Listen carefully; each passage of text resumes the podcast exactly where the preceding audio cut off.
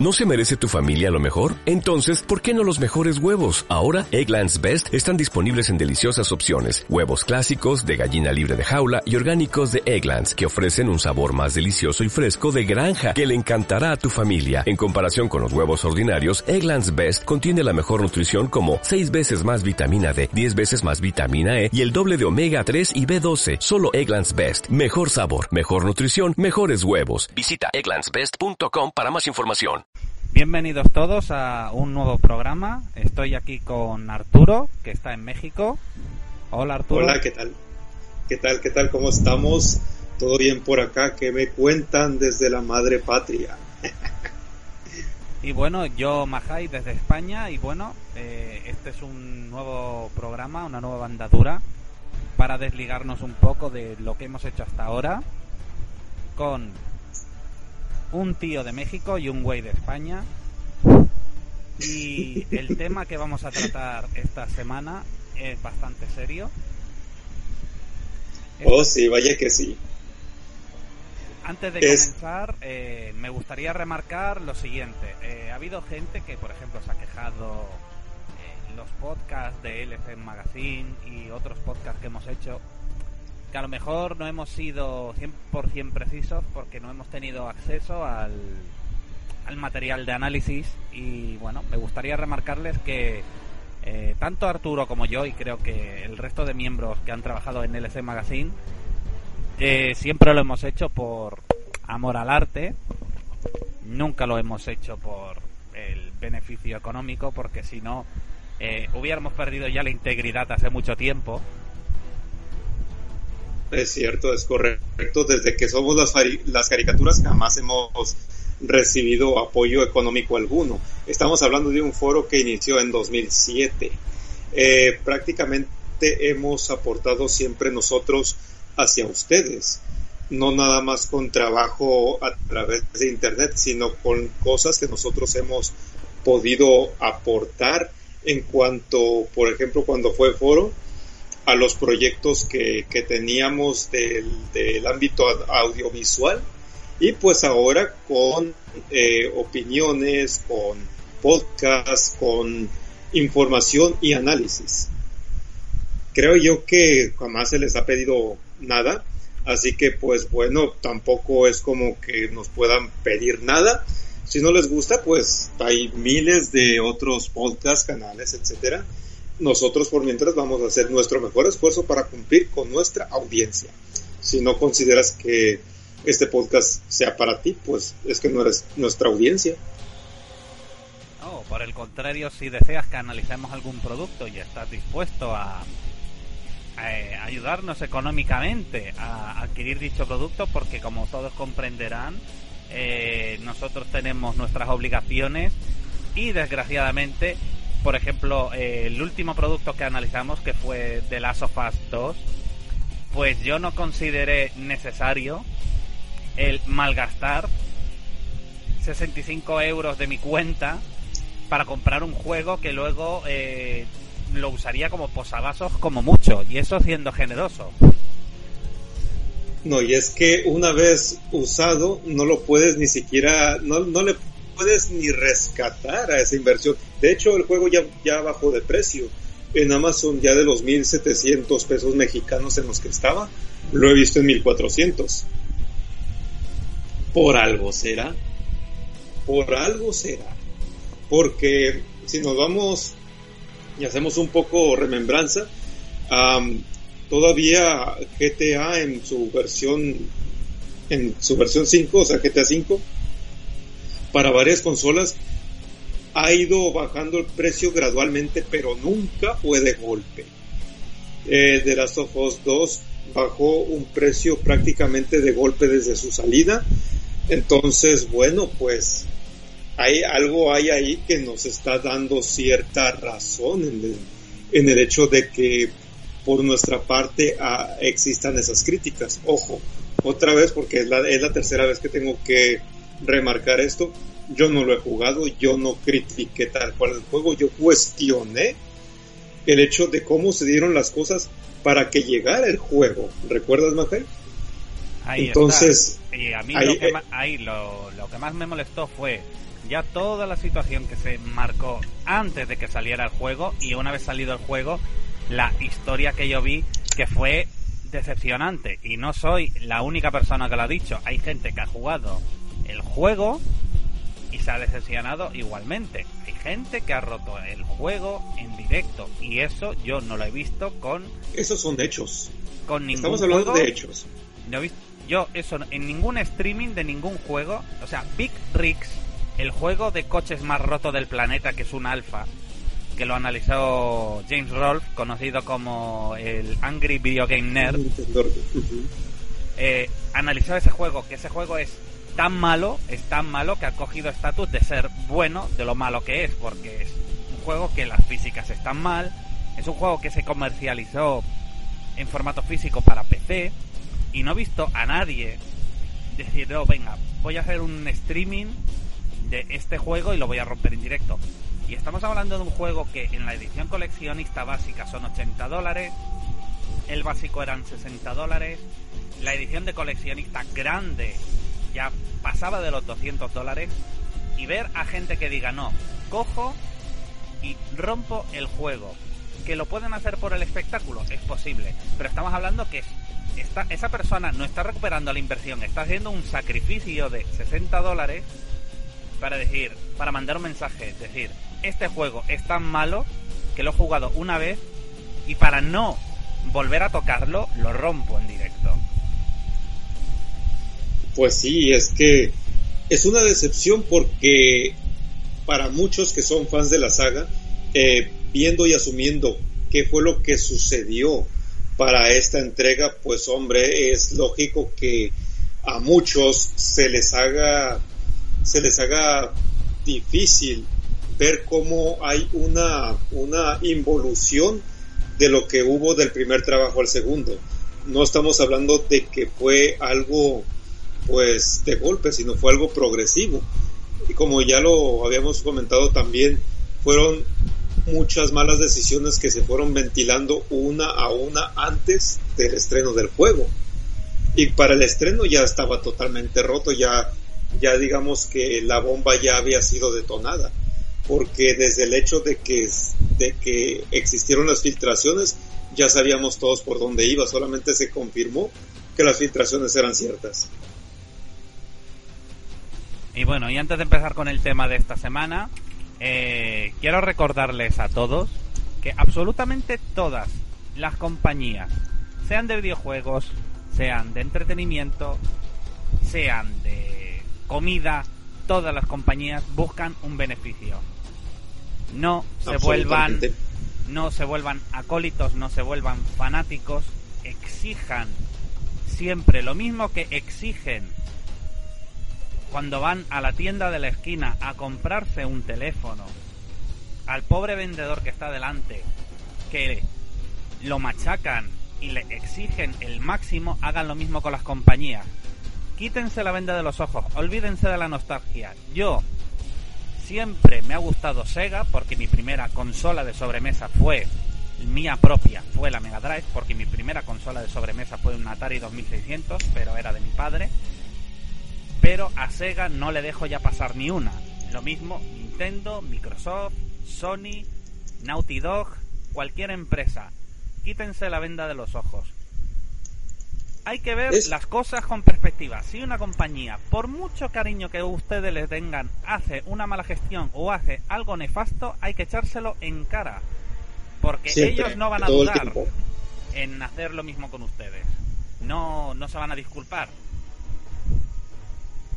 no, de hecho, por ejemplo, nosotros como usuarios, si tú en este momento eh, dentro de una plataforma de streaming eh, haces algún comentario que no te gusta, ellos se dan el derecho a limitarte, a banearte, a censurarte, a hacer prácticamente lo que ellos quieren porque tú estás haciendo uso de sus licencias, de su software. Ellos, a ellos no les importa en absoluto que así con un tris sacarte de la jugada. Entonces, si para ti un producto no merece tu atención, igual banealo de tu casa, de tu habitación, de tu consola, eh, prohíbele la entrada, no le des ingreso, cómpralo si quieres de segunda mano y vuélvelo a vender, eh, haz lo que te plazca, pero estás en tu derecho también de limitarlos. Si ellos se dan el derecho contigo, puedes hacerlo, porque esto es un país libre. De momento, ¿verdad? 4T. sí, de momento es libre. Venezuela ya vamos.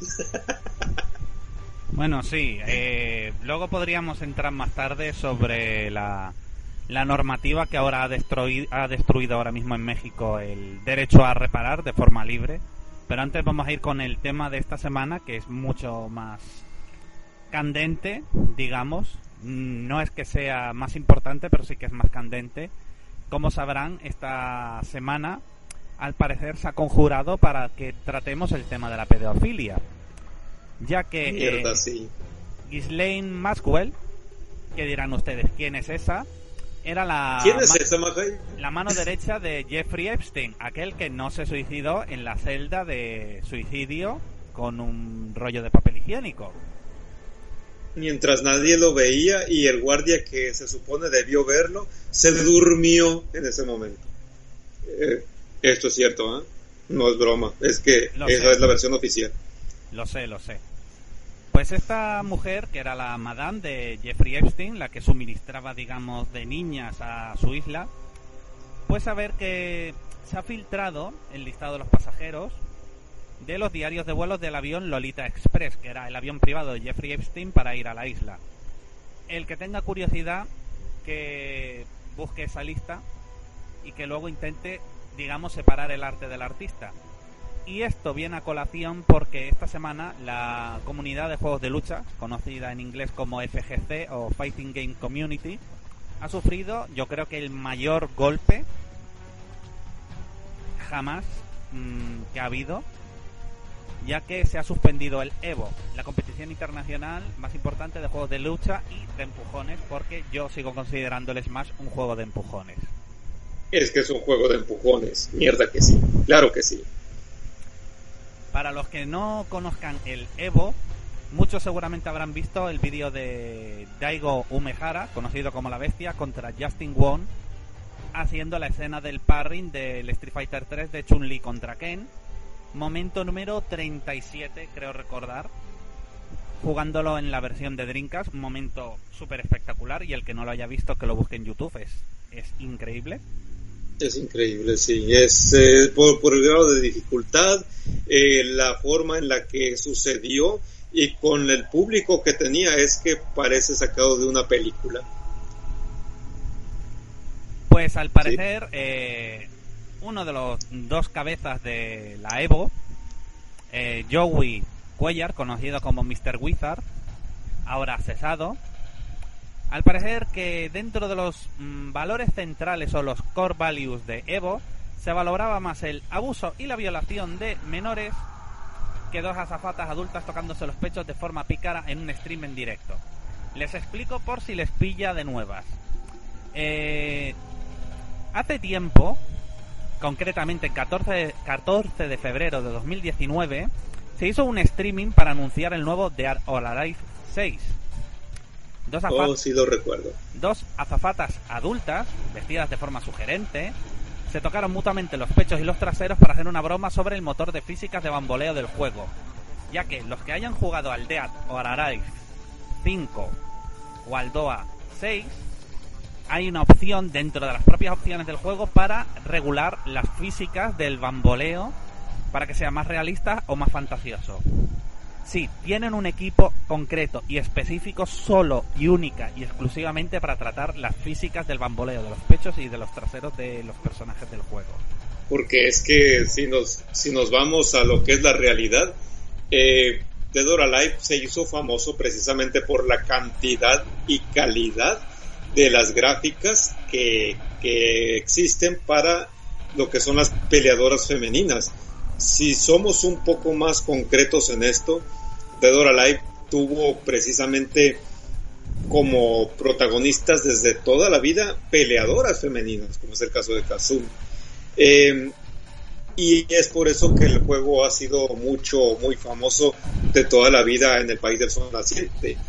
Y creo yo que es de los pocos juegos que, que son prácticamente nipones, bueno, que, que nació bajo esa concepción, pero que en América y en Europa lo adoptamos tal cual como si fuera un juego de peleas de, de, de, como cualquier otro, vamos. O sea, mi punto es, logramos, logró tener tanto éxito por este tipo de sexting, por así decirlo, que ahora se nos hizo, se nos ha hecho tan normal encontrar a Dead or Alive dentro de los juegos de lucha más reconocidos. Y lo cierto es que además es muy entretenido. Ah, haciendo esto de lado, la verdad es uno de los juegos de pelea más entretenidos que yo he tenido la oportunidad de disfrutar, sobre todo el 5. Vamos que son muchas horas las que he pasado con, con 2 a 5 y eso es porque el juego es bueno. Ni siquiera tiene tanto que ver el hecho de que veas culos y tetas, que se agradece, pero pues para una persona como yo que tiene básicamente todos los juegos de peleas que puedo, en los que puedo gastar aquí en, en, versión física, pues sí, The Dora Live es uno de los, de los que orgullosamente puedo decir, tengo en físico y los tengo de colección. Además que de Aro Live 5 yo también le eché bastantes horas. Es un juego que ya se alejó bastante del toque, digamos, anime que tenía el de Aro Life 4. Balancearon bastante la inteligencia artificial. Es un juego que es pasable. Es difícil, pero es pasable porque el 4 está muy roto. Es un juego que gráficamente tiene detalles como por ejemplo ver lágrimas o lluvia y reflejos en la piel y demás que en PlayStation 4 se realza aún más y el de ahora Life 6 mejora aún más esos efectos. Y es un juego que ya ha escapado de, bueno, la etiqueta que le pusimos yo y mucha gente, como la jugabilidad era igual que la del Virtua Fighter, la gente en principio le llamaba el Virtua Tetas. Porque era así. Sí, Virtua Tetas. Pero bueno, volviendo al tema, eh, tras pasar el incidente, digamos, de estas dos azafatas haciendo el anuncio en streaming y demás, se cortó la transmisión en ese momento, Mr. Wizard, Joey Cuellar, dijo en Twitter que el anuncio de Doha no reflejaba los valores centrales de Evo o de la Fighting Game Community como si fuera el representante de todos los jugadores de lucha del mundo. Así que finalizaron el streaming para proteger la integridad de su marca y se disculpaban sinceramente con sus fans. O la ironía. Más que nada porque ahora mismo la marca de Evo está en el peor momento posible y de momento se han retirado a día de hoy, eh, día 12 de julio, NetherRealm, los creadores de Mortal Kombat 11, Capcom, sí, lo recordamos, con Street Fighter 5, Bandai Namco, Tekken 7, Soul Calibur 6 y Dragon Ball Z Fighters, que lo distribuye Bandai Namco, que lo desarrolle Arc Systems, los creadores de Guilty Gear. Hay un usuario en Twitter arroba Pyron Ikari, que ha compartido sus experiencias de los abusos, al igual que la de otras víctimas por Twitter. Y no estamos hablando de que le dijera cosas subidas de tono, que las ha habido, sino cosas como pagar a menores para mostrar sus genitales o que se bañasen en bañador o ropa interior en piscinas. Estamos hablando de Joey Cuellar en este caso, porque luego cada persona implicada ha tenido diferentes casos. Estamos hablando que hay una teoría política que se llama la ventana de Overton como algo que es eh, deplorable e inaceptable. Con el paso de los años se va normalizando hasta que llega un momento que la gente lo que antes despreciaba y lo veía como algo repugnante, pues lo toma como algo normal. Como la comunidad alfabeto. O como para ponernos en, el caso este, eh, la pedofilia, el 26 de julio de 2018 Mirjam Heine, no sé si lo he pronunciado bien, pero me da lo mismo, hizo una charla en TEDx donde dijo que la pedofilia era una orientación sexual natural. Ah, la chica esta que se empezó a victimizar a la comunidad MAP, ¿verdad? Exactamente. Sí, sí, eso es un video aberrante. Eh, video en la descripción. déjame decirte que yo vi ese video a través de Twitter. Es por demás eh, una de las peores cosas que, yo he visto es básicamente darle palmaditas en la espalda a la comunidad MAP. Eh, ¿Qué les puedo decir? solamente tratan como que ahora alguien que tiene estas características de, digamos, parafilia con menores de edad, ahora los quieren poner como, si fueran personas, ¿cuál es la, palabra? Como, como, como víctimas. Los ponen como malditas víctimas. ¿Víctimas de qué? O sea, que ocupan ayuda, pues sí, para eso hay algo que se llaman psiquiátricos. Eh, vamos a hablar un poco de eso. Hay personas que son un riesgo para otras y para sí mismas. Bueno, esta clase de, tipos son un riesgo para otras y también para sí mismos. Si no han cometido un delito, que no, no es el caso de muchísimos que tienen e, este tipo de, de parafilias, pues está bien. Eh, para eso están los psiquiátricos. Si ya cometieron un delito, para eso está la prisión. Es que es así de simple.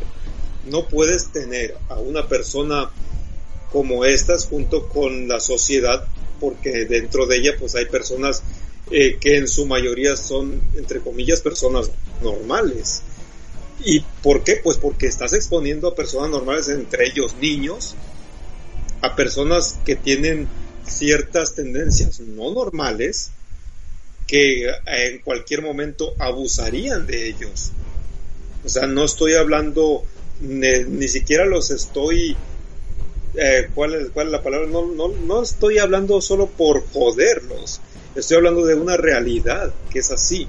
Ahora, que me los quieran vender como pobres víctimas de un sistema, bla, bla, bla, eh, no, la verdad es que no.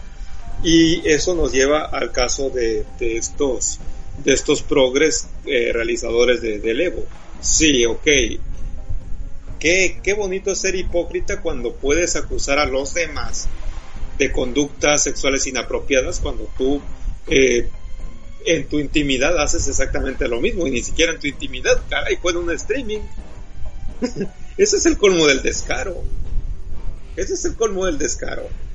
Sí, pero vamos a ver, estamos hablando que estas dos azafatas hicieron esa, esa actuación o lo que tú quieras llamarlo. Están actuando. están actuando y son dos mujeres adultas. Por lo tanto, pueden consentir. Así es. ¿Vale? Así es. Por los que no entiendan lo que es MAP, MAP, eh, según dicen ellos, para porque pedofilia es una palabra que tiene un estigma ya bastante arraigado, es... Eh, Ahora le llaman MAP y asunto arreglado. Es persona eh, que se sienta atraída por menores. Yo prefiero depredador que va a abusar de menores. Yo creo que se acerca un poquito más. Sí, sí, yo creo que es la mejor. Y bueno, dentro Yo creo que eso lo describe mejor.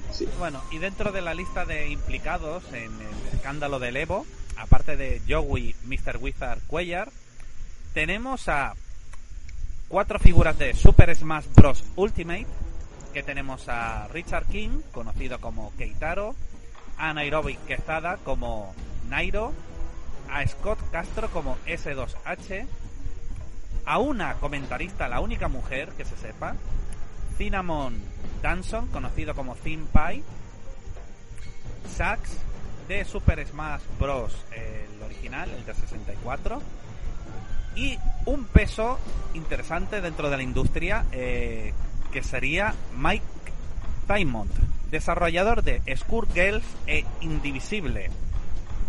No les extrañe que con este escándalo el juego empiece a bajar dramáticamente de precio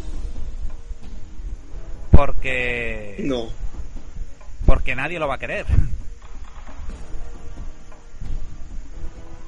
Oh, caray.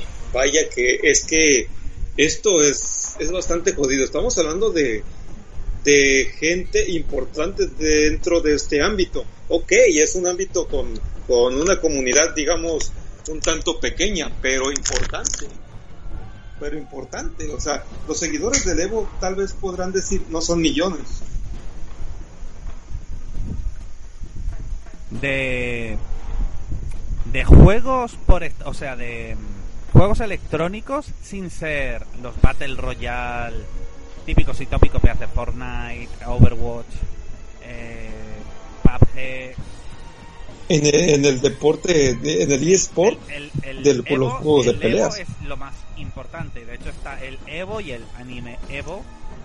Que el anime Evo se trata de juegos de lucha, pero de juegos de lucha japoneses sobre todo que tienen un, un, público aún más minoritario, porque son juegos como Arcana Heart o Wonder Night o Guilty Gear, juegos que no tienen un englobe de público muy grande, no es como Smash Bros, no es como Street Fighter, no es como Mortal Kombat, ¿no? Así es. Un público aún más reducido.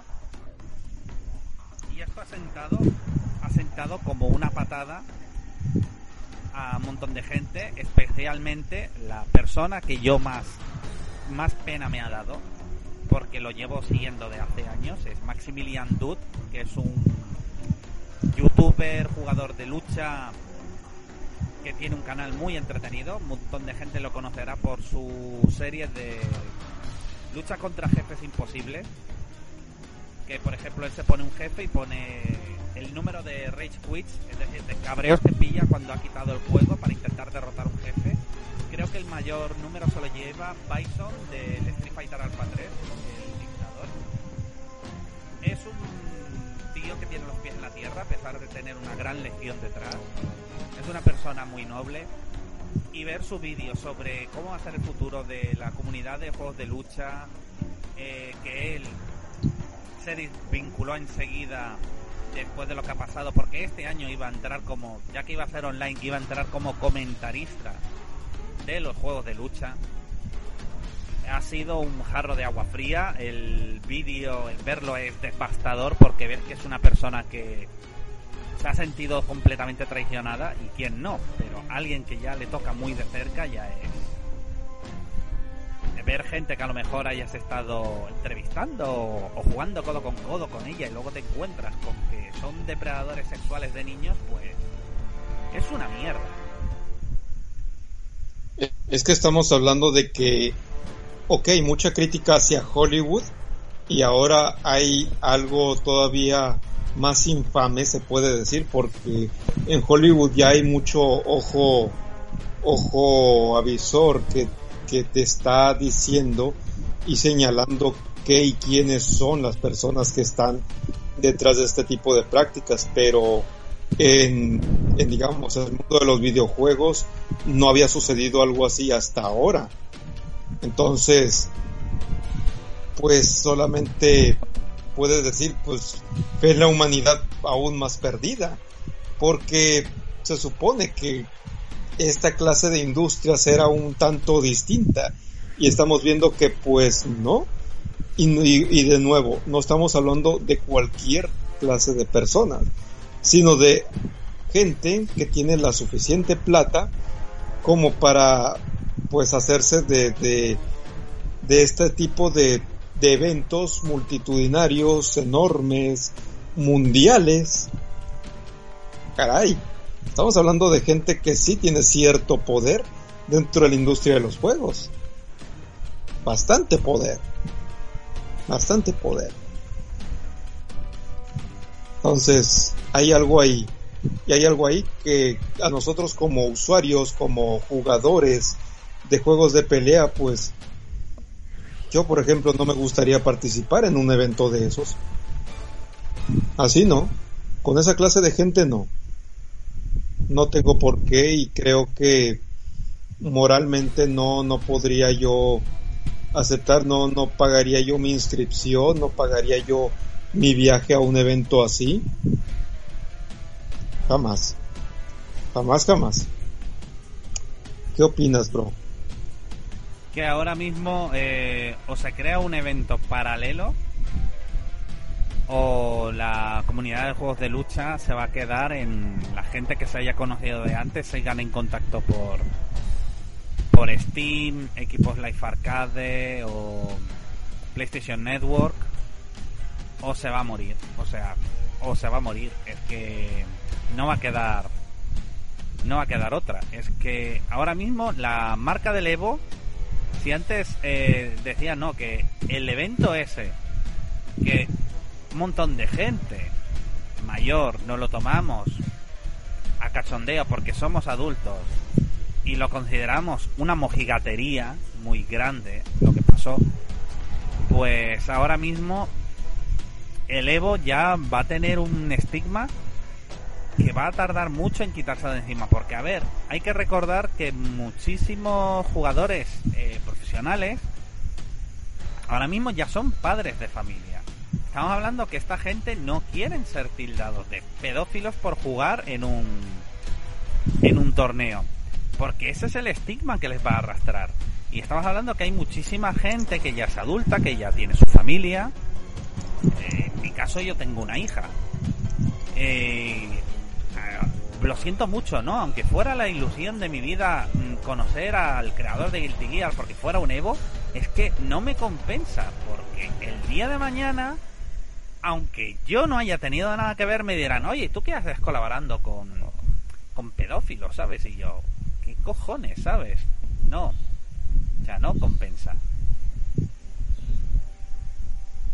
Es que no, es un tema bastante delicado, bastante jodido. Si estamos acusando a tipos como Epstein, eh, creo que no podemos dejar pasar, por ejemplo, a esta clase de, tipejos.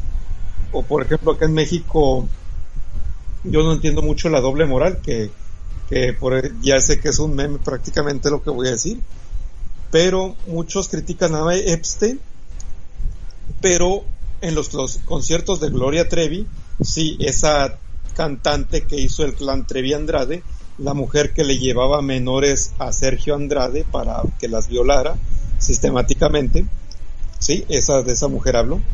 Eh, no es posible que mientras juzgan a Jesse Epstein, eh, aplaudan y llenen los conciertos de Gloria Trevi. Es moralmente aberrante, si lo quieren ver de ese modo. Ay, Gloria Trevi era una simple víctima. Sí, en el progresismo todo el mundo es víctima y todo el mundo es victimario. Solamente basta ver desde el punto de vista del que conviene más, pero todo el mundo es víctima. Todo el mundo es maldita víctima dentro del maldito progresismo todo el tiempo. Así que no, eso no va conmigo, lo siento mucho. Lo siento mucho. Así que en cuanto ya para concluir con la nota, creo, este, los comentarios finales, pues creo que el Evo se va a ver muy afectado eh, este año que viene. Tienen que replantearse y reformular para ese cambio de imagen. Veo también bastante grave que seguramente se van a poner más progres. Es que esto es una realidad. Eh, se van a poner más, más mojigatos, más, más, tú sabes, eh, van a, van a querer hacer cambios hacia otro lado donde no debería. Porque sí, los realizadores son los, son los villanos de esta historia, pero van a tratar de eh, poner culpas también en, los realizadores de los juegos y todo va a ser, yo pienso que va a ser un poco más, más estricto. Veamos ahí, por ejemplo, el caso de Dora, Life 6 o de Mortal Kombat, ya no puede poner una mujer atractiva porque inmediatamente toda la horda de, de progresistas salen a a victimizarse, a exigir censura, etcétera, etcétera, va a haber más censura en el Evo. Es, es el punto al que quiero llegar. Y ah. bueno, yo creo que sería hora de que por fin existan plataformas independientes a las que esta clase de ideas e o ideologías les importen un maldito carajo. Ya va siendo hora. Yo creo que va a ser imposible, pero por ejemplo, una noticia que ya salió hace unos días atrás, hace como dos semanas, es los creadores japoneses eh, quieren que los puritanos occidentales eh, no toquen el anime.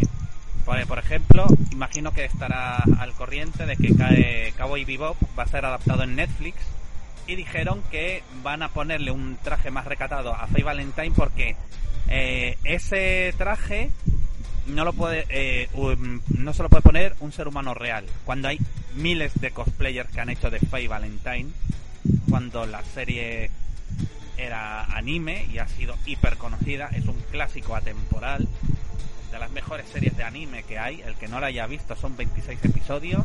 Han visto cosas mucho más largas la recomiendo. Yo la tengo original es brutal. En la ambientación la música todo o sea una serie que no tiene fisuras, o sea, es un clásico. Quien, quien, diga esa estupidez de que no se lo puede poner una persona real, no ha visto los vestidos de la Pedroche. Me equivoco. Vaya. o, sin ir más lejos, los mm, vestidos que, por ejemplo, porque son diseñadoras eh, de moda también, que hacen las Clamp, que crearon, por ejemplo, Sakura Cazadora de Cartas o, o X Japan o un montón de anime que han hecho esta gente. Pues al caso es que la los japoneses empiezan a estar un poquito hartos de no de toda la cultura esta de lo políticamente correcto de no poder distribuir sus juegos donde les dé la gana porque va a haber eh, Anita Sarkisian o cualquier progre guerrero de justicia social de turno tirándose de los pelos mm, llorando y pataleando y liándola. Entonces esto es bastante grave para los para los verdaderos consumidores de anime y de manga como es un servidor porque yo, por ejemplo, ahora eh, estoy coleccionando el quinto arco de JoJo's Bizarre Adventure en manga y espero y deseo que salga la sexta y última parte de, de JoJo's Bizarre Adventure, que es Stone Ocean. Y debido a esta gente, a lo mejor me voy a quedar sin ella. Porque están presionando tanto a las industrias japonesas para coger y pasar por el arco de lo políticamente correcto están cambiando diálogos en fan animation en Estados Unidos para meter bromas sobre el distanciamiento social y el COVID, que están metiendo memes, están destrozando mm, diálogos de series originales hechas en Japón y los japoneses están hartando. Tienen una industria que han demostrado que es autosuficiente. Así que como les sigan tocando las narices, no solamente van a dejar de distribuir a Estados Unidos, van a dejar de distribuir al mundo en general. Y van a estar jodiendo la marrana. Así que por favor, búsquese un empleo, búsquense un hobby. Aquí se suele decir, cuando la gente se aburre, que se coja una piedra y se golpeen las espinillas. Pues hagan lo mismo. Por favor, dejen ya de joder. Es que yo voy a decir algo que he notado bastante. Aquí todo mundo, en Occidente sobre todo, quieren llamar la atención con sus comentarios infantilescos de decir, por ejemplo, en cierta, en, eh, estas películas o en estas series no hay negros, no hay minorías, no hay este X clase de, de persona, porque los más racistas son siempre los progres. Ellos siempre se están fijando qué hay y qué no hay con tal de ofenderse. Ok, en el anime yo jamás he visto, por ejemplo, un anime donde la mayoría o donde, más bien, no he visto muchos animes donde existan, por ejemplo, protas negros, mucho menos protas eh, eh, de la comunidad abecedario. Y no veo a estos hijos de puta en ningún momento ofendiéndose entre comillas porque los quieren poner a fuerzas. No, al contrario, muchos de estos progres son fanáticos del anime. ¿Te has dado cuenta de eso, Mahai? Muchos son, pero vamos, eh, sencillamente están endiosados con muchos animes y dicen, es que fueron mi infancia. Sí, cabrón, ¿y dónde, dónde está tu activismo tratándole de, de romper las pelotas? Sí, hay gente que lo ha intentado y de todas maneras, no, o sea, entre ellos mismos terminan terminan con los argumentos debajo sin poder lograr absolutamente nada, porque nosotros no tenemos absolutamente nada que decirles a los japoneses que ellos tienen su propia industria con sus propias reglas. ¿Me equivoco? No, y aparte, como te he dicho, eh, es, una es una industria que mm, el, el grosso, el, o sea, la gran cantidad de dinero que generan es a nivel local, es decir, donde ellos generan dinero es con merchandising, con videojuegos, con venta de DVDs y de Blu-rays, pero ellos sobre todo dependen del nivel nacional, o sea, de Japón, para conseguir beneficios para licenciar una segunda serie o una segunda temporada o lo que sea respecto a la difusión en el resto del mundo, porque Crunchyroll no envía el dinero a las distribuidoras tanto como nos lo han querido hacer vender, que esto ya se ha descubierto. Hay un montón de empresas que licencian anime y cogen y hacen el doblaje en castellano más barato y chapucero posible. Estamos hablando de la distribuidora amiga de todo el mundo, no quiero decir nombres, pero todo el mundo sabemos cuál es la distribuidora mayoritaria en España que licencia sus animes con usando el mismo equipo de actores de doblaje para todos los doblajes y que los doblajes cada vez van a mucho, mucho peor. Desde aquí mando un saludo a toda esa gente que se tiraron de los pelos como yo cuando vieron que los personajes de Jojo Bizarre Adventure tenían los stands con los nombres sin copyright. Y ahora Arturo dirá, ¿qué son los stands con los nombres sin copyright? Te comento. Oye, Amahari, ¿qué son los stands sin los nombres sin copyright? Eh, los personajes de Jojo Bizarre Adventure tienen poderes que se manifiestan o de una forma humanoide o no, ¿vale? Que es como un espíritu que aparece detrás de ellos o acompañándoles. Y son todos referencias a canciones o a grupos de, música. Oh yeah, eh, por eso son Jojo referencias.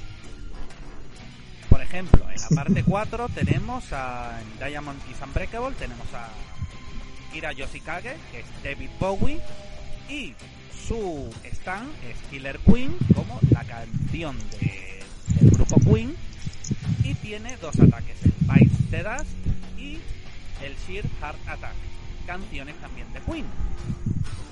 Lo mismo ocurre con oh, que es el protagonista y tiene una canción de Pink Floyd, Crazy Diamond, y así con diferentes personajes. Bien, todos los uh, todos los stands, por ejemplo Killer Queen ahora es Deadly Queen.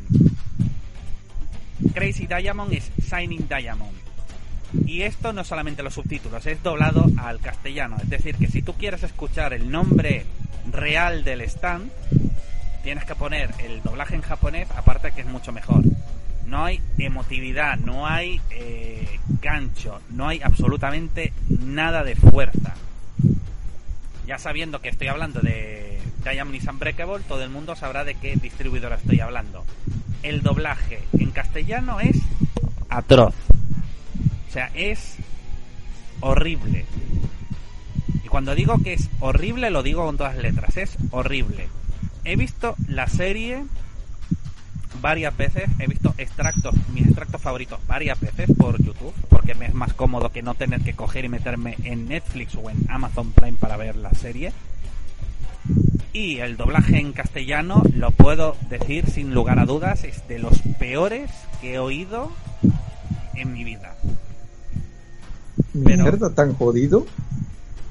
Eh, Tú sabes, por ejemplo, eh, por ponerte en, un, en contexto, hay una escena en la, en la parte 3 donde uno de los protagonistas se enfrenta contra Dio. Sí. Realiza una, realiza una emboscada, Dio le dice que esa emboscada no vale de una mierda y lo mata. ¿Vale? En ese momento el actor vocal de Joseph, del viejo Joseph, grita de horror al ver lo que acaba de pasar ante sus ojos porque no entiende que acaba de pasar, porque ve que su amigo está volando en el aire y se estrella contra un tanque de agua. Y a la versión del doblaje en castellano es como el que está leyendo la lista de la compra. Oh, caray. ¿En serio? Sin emotividad, sin sin, como, dice, sin injundia, mira, sin... Mira, ah, como, dice el como dice el cocodrilo de Coraje, te lo juro por Dieguito Maradona. Maldita sea, no puede ser, o sea... Te puedo pasar, te, puedo te puedo pasar las dos escenas en japonés y en castellano y tú mismo lo puedes juzgar. Es el peor doblaje y no y no y no me retiro, es el peor doblaje que he escuchado en mi vida. Sin, y eso ya es decir mucho. malos sentimientos, sin, como dicen en inglés, sin hard feelings, que ahora en castellano no me sale, bueno, sin, sin resquemor para los actores de doblaje en español porque ellos son, eh, son dirigidos por el director de doblaje y les dirán, bueno, tenéis que hacer esto y les dirán que lo hagan de esta manera y lo tienen que hacer. O sea, los actores de doblaje no tienen culpa.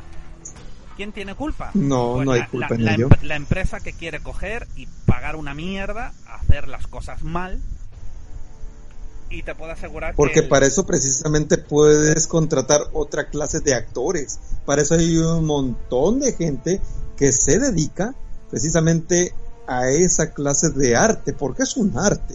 Eh, desgraciadamente, tanto las empresas que, que distribuyen, las distribuidoras, como un montón de este, digamos, bueno, hablemos solamente de ellos en este caso ellos tienen el poder de contratar prácticamente a quien sea. Ok, hasta ahí vamos bien.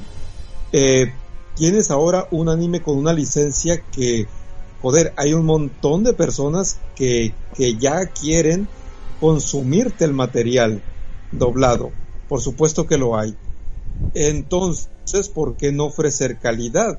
Porque así como vas a lograr tener a tu nicho de personas, el que ya está queriendo ver o consumir tu material doblado, vas a tener a un montón de personas que no han visto la serie, que van a verla a raíz de que tienes el doblaje en, tu idioma. Entonces, ¿por qué no contratar y por qué no pagar a un buen actor de doblaje? Ah, por la piratería, dirán muchos. No, créeme que si hay algo que, que, aquí podemos precisamente ya de prescindir es la piratería a causa de que ya tenemos muchísimos sistemas de streaming elige uno distribúyelo y ahí tienes. Me equivoco es, o sea, es que de hecho yo tengo un amigo que trabaja como traductor en una empresa eh, que se dedica a licenciar anime. Han licenciado en España Cells at Works y Fire Force.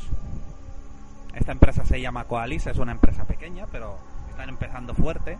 Han escogido a muy buenos actores de doblaje, han escogido prácticamente, si no recuerdo mal, a todos los actores en doblaje en castellano de Overwatch.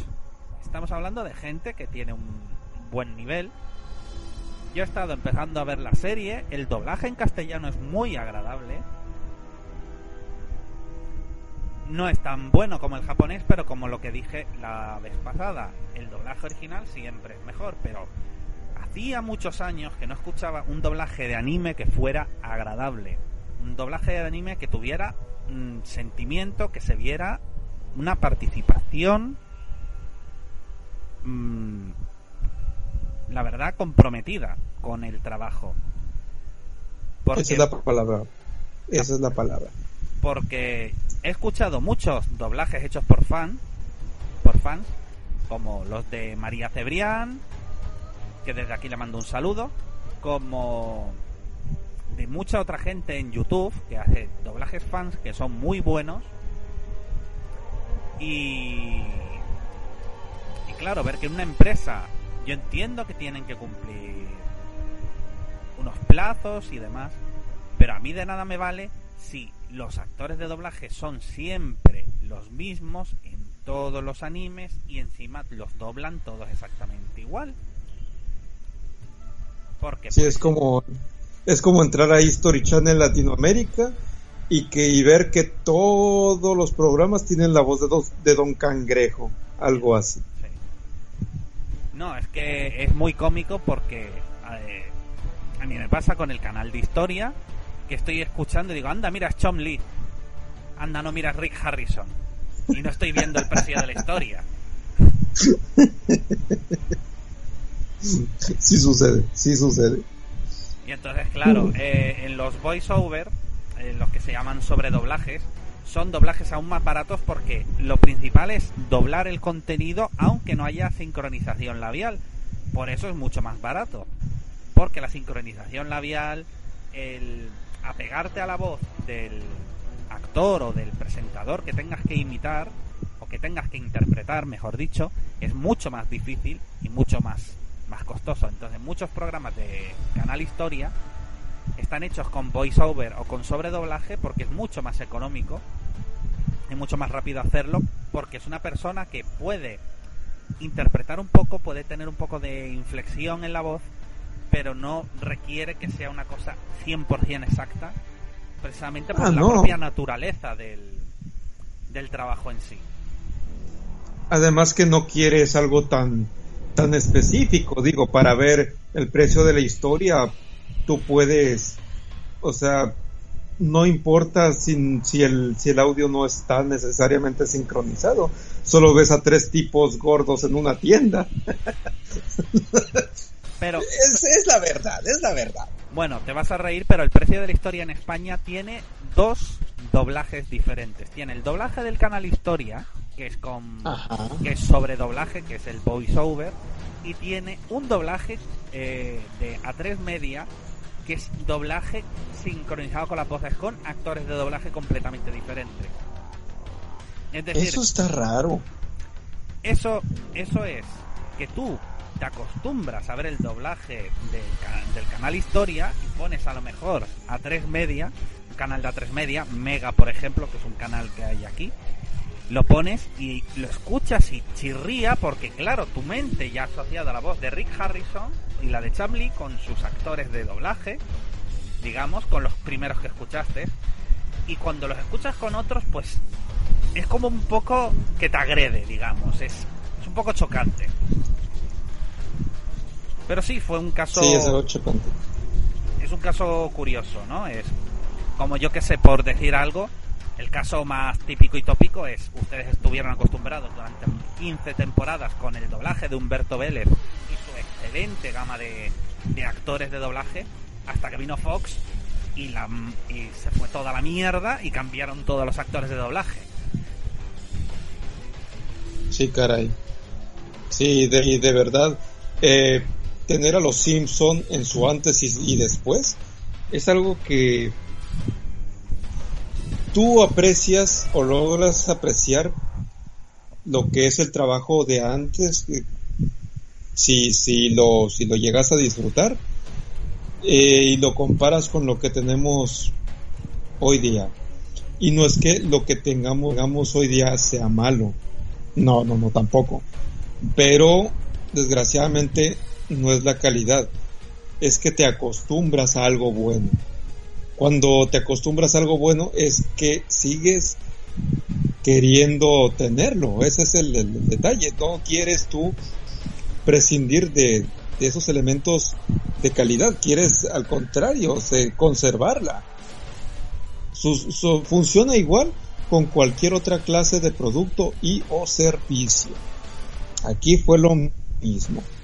Entonces, a eso le añadimos que no es lo mismo eh, los capítulos de los Simpson de hoy en comparación con los que hubo antes. Y bueno, pues los Simpson eh, hoy día es una serie odiada. Ahí tienen. Sí, no, los Simpsons se convirtieron en aquello que prometieron en lo que no se iban a convertir. Al menos hasta la temporada 11, porque era cuando tendría que haber eh, finalizado la serie, porque tendría que haber despegado Futurama, pero Fox fue fue tira, estirando el chicle, estirando el chicle, estirando el chicle. Y yo llevo sin reírme, porque he visto los episodios, pero los he visto y la sensación que me ha provocado ha sido más vergüenza ajena que otra cosa. Yo creo que llevo sin reírme con un capítulo de Los Simpsons desde la temporada 15. Y es que no has visto los nuevos episodios.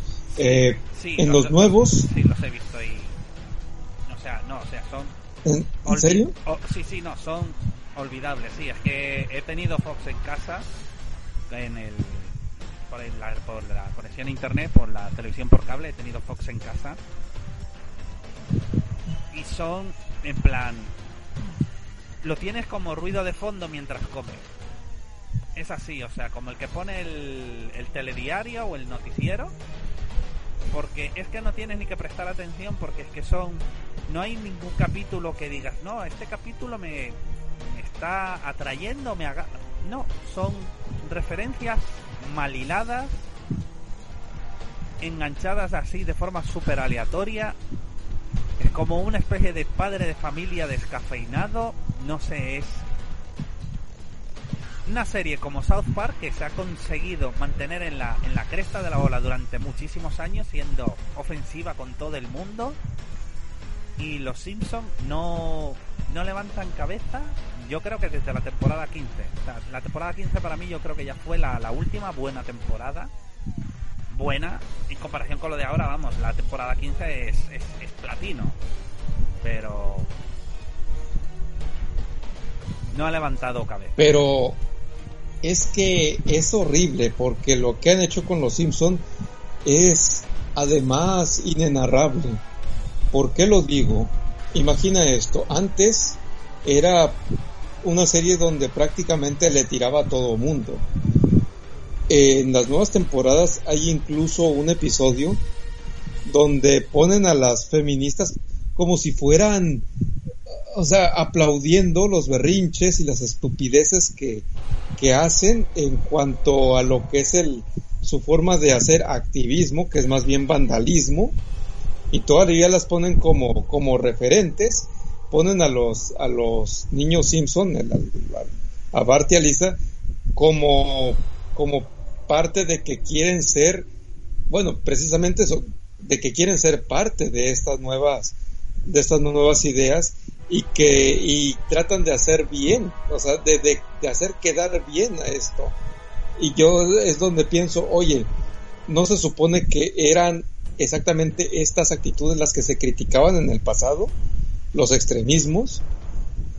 No, no era eso de que se, reían de la gente, que, que trataba de a punta de berrinches cambiar el, la realidad, porque en uno de los primeros episodios eh, se muestra a, Matt Groening, que, era parte del equipo de, guionistas, criticando precisamente lo que, lo que es la censura de los años noventas, con un montón de cartas que llegaban a los estudios, en este caso de Tommy y Daly, para censurar y para vetar la, la, animación de Tommy Daly, vaya la redundancia. Entonces llegaba otra cosa y la gente en vez de seguir volteando a Tommy Daly, entonces, o Itchy and Scratchy, como quieran llamarle, me, da igual, entonces dejaban a lo que era la animación para pasarse a la nueva causa progre que querían el, que querían banear, censurar o prohibir, que era en este caso la estatua del David de Miguel Ángel. Si recuerdas ese episodio, ¿no, Maje? Uno de los mejores episodios, creo que eran de la temporada 3. March, además, sí, que era de la 3. March, además, era una persona que luego le dijeron que March no quería que se censurara porque March quería censurar eh, Rasca y Pica, o Pica y Dali. Sí. Pero luego dijo que no. Mm, no, no deberían censurar eh, la estatua de Miguel Ángel porque ella había estudiado arte y demás y Ken Brodman le dijo que era una hipócrita y ella lo reconoció, dijo, sí, soy una hipócrita, tienes razón, tendría que ver los dibujos con otra perspectiva.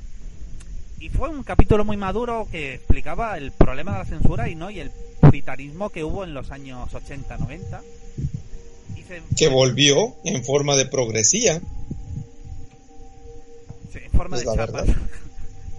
Sí, volvió en forma de fichas, de chapas, de progresía. Y esa era la crítica, esa, esos eran los buenos episodios de, de Los Simpson. ¿Qué tenemos hoy? Un episodio donde celebras a las feministas que van y agreden y las ponen como si fueran geniales. Vaya contraste, qué manera de, de, qué manera tan mala de envejecer tu propia serie y de perder los valores. Mira, yo solo te voy a decir, eh, que hizo que perdiera ya la fe completamente Los Simpsons, o sea, que fue ya el punto de no retorno. Uno de los nuevos era, eh, resulta que Bart no se sabe por qué tiene el poder para embarazar a la gente. Empiezan un montón de personas eh, estériles a venir a Bart a que les haga un conjuro vudú para que se queden embarazados, ya que Bart no quería tener clase eh, un día hizo una, un conjuro vudú y su profesora se quedó embarazada. Vinieron una pareja, le dijo, oh, por favor, tú eres el niño milagroso, ¿nos puedes embarazar? Y cogió él y bueno, ya a base de dinero, pues empieza a crear ritos vudú para embarazar a la gente. Y en esto que viene Tony el Gordo, eh, dice que quiere su pura sangre que procree con una con una hembra que tiene en su caballo porque ese pura sangre lo ha robado del hipódromo de Springfield. Resulta que Bart descubre que el pura sangre es puñal, pues homosexual, como lo prefieran llamar. Y hay otro caballo que sí que le gusta a la hembra. Total, que montan el número de los miserables, montan un número musical, la yegua queda embarazada, y la familia está formada, digamos, la familia de caballos está formada por el caballo homosexual, el caballo heterosexual, la yegua y los potros. Y Lisa dice, esto sí es una familia moderna, sale la sintonía de Modern Family, hacen lo del opening con los cuadros y se acaba el episodio. O sea, armaron todo el episodio para esa broma de 30 segundos.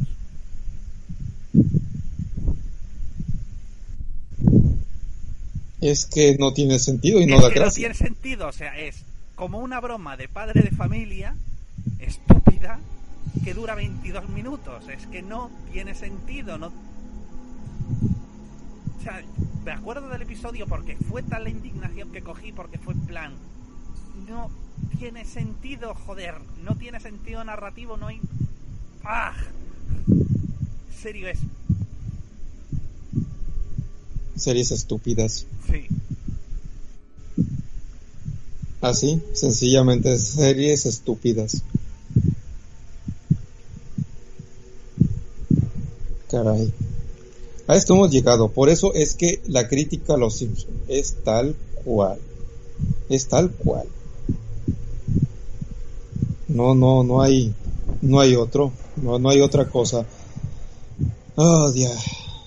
Vamos en otro orden de cosas, creo yo, si nos vamos a, a esta semana, no ha habido tantos escándalos y creo que, salvo del hecho que, como ya lo comentamos al inicio del programa, de que The Last of Us ya ha comenzado a bajar el precio, pues se está cumpliendo con lo que habíamos dicho anteriormente, que no sería un juego de culto, sino al contrario, va a ser un juego que poco a poco esté saliéndose por la puerta de atrás. Y no es por nada, pero creo que para el próximo año lo vamos a... Yo creo que es posible que lo veamos uh, dentro de las de las exclusivas de Sony en oferta. Bueno, el tiempo ya lo dirá. Ya para ir terminando, eh, podríamos comentar que la nueva normativa que ha aparecido en México ha acabado con el, el derecho a reparar por terceros, ya que por ejemplo eh, he hablado con Ulises, un saludo Ulises, y me ha comentado que ahora su computador de él solo lo puede reparar en centros oficiales de él o de lo contrario le pueden multar y esto incluso ha llegado a oídos de un youtuber, una personalidad que defiende el derecho a reparar, que se llama Luis Rosman, que incluso analizó y advirtió de que los mexicanos tendrían que luchar para no perder el derecho a reparar. El derecho a reparar es que eh, los productos puedan ser reparados por un servicio técnico eh, tercero, es decir, no tiene que ser la marca oficial, y que tú tengas derecho a que incluso si tú tienes las propias habilidades puedas conseguir los repuestos y reparar eh, tu teléfono, tu café. ¿A voluntad? A voluntad, exactamente, lo que tú quieras arreglar porque lo que no tiene sentido, por ejemplo, es lo que ha pasado en Estados Unidos, eh, ver cosas como, por ejemplo, que Apple eh, interviene materiales de reparación como baterías, eh, placas y demás a tiendas de terceros para evitar que la gente repare sus productos de Apple porque lo que le interesa a Apple es que la gente cuando tenga un problema con un producto lo tire a la basura y compre otro nuevo. Sí, Apple está casado con la obsolescencia programada. Y entonces, claro, lo más infame que ha llegado a Apple ahora es que hay un chip llamado el chip T2, que es un chip que solamente Apple lo podría reparar si quisiera, pero no quieren repararlo y es un chip que tiene tendencia a suicidarse.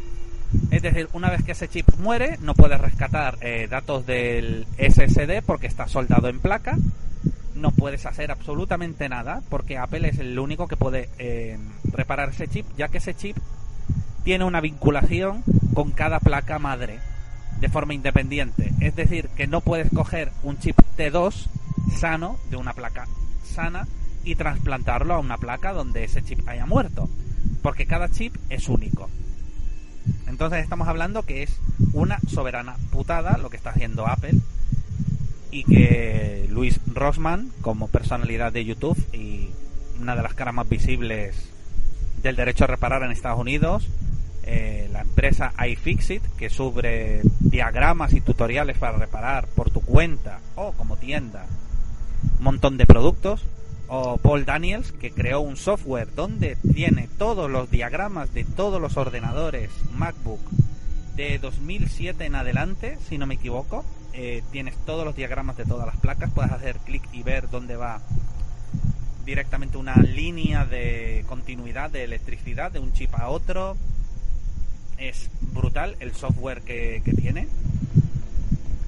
Entonces, estamos hablando de gente que está muy implicada con esto y han alucinado que en México ahora pues eh, se vaya por el mismo camino. Es decir, que una persona de forma particular no pueda reparar sus cosas o que no pueda decidir llevarlo a un servicio eh, técnico de terceros que puede ser perfectamente válido, porque estamos hablando de, de reparar productos ya fuera de garantía. Porque al final no estás comprando un producto, estás comprando una licencia de un producto pero lo estás pagando como si realmente tuvieras control sobre el producto que está comprando y está muy lejos de la realidad.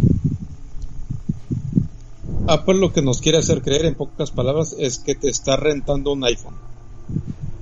Así tal cual. Es que es así tal cual. O sea, tú estás alquilando un producto, realmente no eres propietario de él. Y esto, por ejemplo, también ha pasado en Estados Unidos con la maquinaria agrícola. Eh, John Deere colocó software que eh, hackers con ingeniería inversa han logrado conseguir que los propios granjeros puedan reparar sus propios tractores porque de lo contrario tenían que ir a una sucursal o a un concesionario John Deere para repararlo.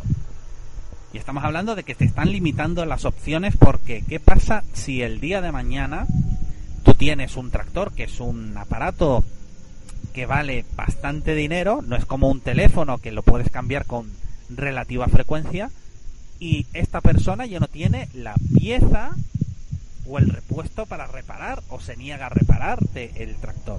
Que tienes que desembolsar a lo mejor 100 mil dólares para tener otro tractor nuevo o 50 mil. Entonces... Es que es bastante inhumano. Eh, aquí lo que es es que esto es, es capitalismo duro y salvaje por donde lo vean fíjate, donde deberían estar los progres metidos precisamente con sus causas, no los veo hablando absolutamente de nada. Y el derecho a reparar, perdón, pero todo mundo lo debemos tener, debemos seguirlo conservando. Más en países como el nuestro. México es uno de los países donde no nos damos el lujo de desechar y comprar nuevo. Todo lo reparamos y sobre todo cuando hablamos de celulares o, en este caso maquinaria agrícola, oye, aquí en mi ciudad ves cientos de lugares donde puedes reparar tus, tus tractores del año de incluso, o sea, no importa el año 1920, 1940, esto es real. Esto es real. Eh, imagínate ahora con esta nueva tendencia, con estos nuevos tractores, joder, es, que no le estás dando ventajas al productor. Y tiran, bueno, si alguien tiene suficiente dinero como para comprar un tractor nuevo, entonces que, que lo repare. Y, la, y es que esta no es la respuesta, porque más adelante, o sea, más adelante, eh, cuando esos tractores logren un precio ya más bajo, se van a enfrentar a esa problemática. O sea, no resuelves nada pensando así. El problema persiste. El problema persiste. ¿Qué, qué opinas, Macay? Opino que todo el mundo mm, debería tener derecho, si tiene las habilidades para reparar, estamos hablando de reparar, no de vulnerar copyright ni tonterías de estas, no, estamos hablando de se te rompe tu teléfono, quieres cambiarle la pantalla porque se te ha roto y tú tienes la habilidad y los instrumentos necesarios para hacerlo, que lo puedas hacer sin perjuicio legal. Porque estamos hablando que el impedimento que se está haciendo no solamente es a nivel de no poder obtener las piezas, sino que legalmente te puedes meter en un problema porque se consideraría vulnerar copyright de un producto que tú legalmente has adquirido o de un producto que te han cedido legalmente para que tú lo repares. Porque ¿qué pasa con todas las tiendas entonces de terceros que, hacen reparaciones de informática? ¿Tendrían que cerrar? Pues es que es lo que quieren, pero también opino que esto lo hacen con la finalidad de poder censurar, de poder arrestar y poder multar a prácticamente quien ellos quieran eh, por las razones más estúpidas. Estas en México para mí esto es simplemente una forma más de represión ante su población. Porque todos sabemos que los memes han sentado mal a cierta parte de la población y hay que quitarlos de en medio y han aprovechado y han metido esto también. Así es. Así es. Entonces, es, una forma más de censura y es una forma más de decirle a papá Trump que estábamos con él. Porque es así. Es como decir, mira, mira, güey, nosotros estamos contigo, yo, presidente de México, estoy contigo, así que hazme el favor de hacer los favores que yo te pida. Por favor, déjame como presidente de, déjame conservar el cargo y déjame hacer lo que yo quiera y te voy a tener contento. De la forma que tú quieras. Para mí ese es el mensaje. No hay otro.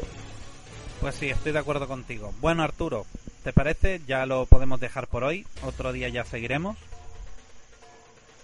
Esto sería el final. No olviden, como siempre, escucharnos pues cada vez que tengamos un programa para ustedes y nos vemos dentro de unas semanas. Hasta luego. Hasta luego, que la pase muy bien. Bueno, ya, ahora guardo el programa y luego te lo pasaré, ¿de acuerdo? Fue un buen programa, viejo. Qué alegría. Pues sí, ha estado bien, sí. Ahora te pasaré lo de los doblajes y me das tu opinión por WhatsApp, ¿te parece? Hecho, claro que sí. Venga, hasta ahora. Sale. Hasta luego. ¿No se merece tu familia lo mejor? Entonces, ¿por qué no los mejores huevos? Ahora, Egglands Best están disponibles en deliciosas opciones. Huevos clásicos, de gallina libre de jaula y orgánicos de Egglands, que ofrecen un sabor más delicioso y fresco de granja que le encantará a tu familia. En comparación con los huevos ordinarios, Egglands Best contiene la mejor nutrición como 6 veces más vitamina D, 10 veces más vitamina E y el doble de omega 3 y B12. Solo Egglands Best. Mejor sabor, mejor nutrición, mejores huevos. Visita egglandsbest.com para más información.